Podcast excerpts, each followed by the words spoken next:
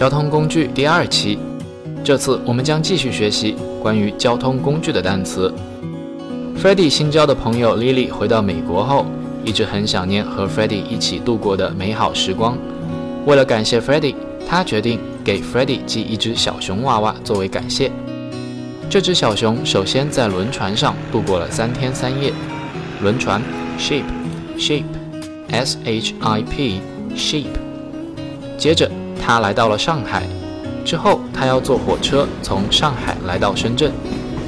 火车 train，train，t r a i n，train。经过长途跋涉之后，小熊到了快递员叔叔的手中。快递员叔叔骑着自行车将小熊送到了 Freddie 手中。自行车，bike，bike，b i k e，bike。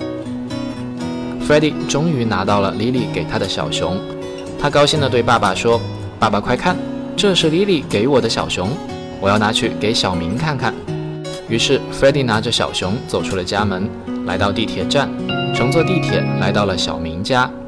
地铁，subway。Subway, S-U-B-W-A-Y, Subway。小明也很喜欢这只小熊娃娃，两人开心地和小熊一起玩耍。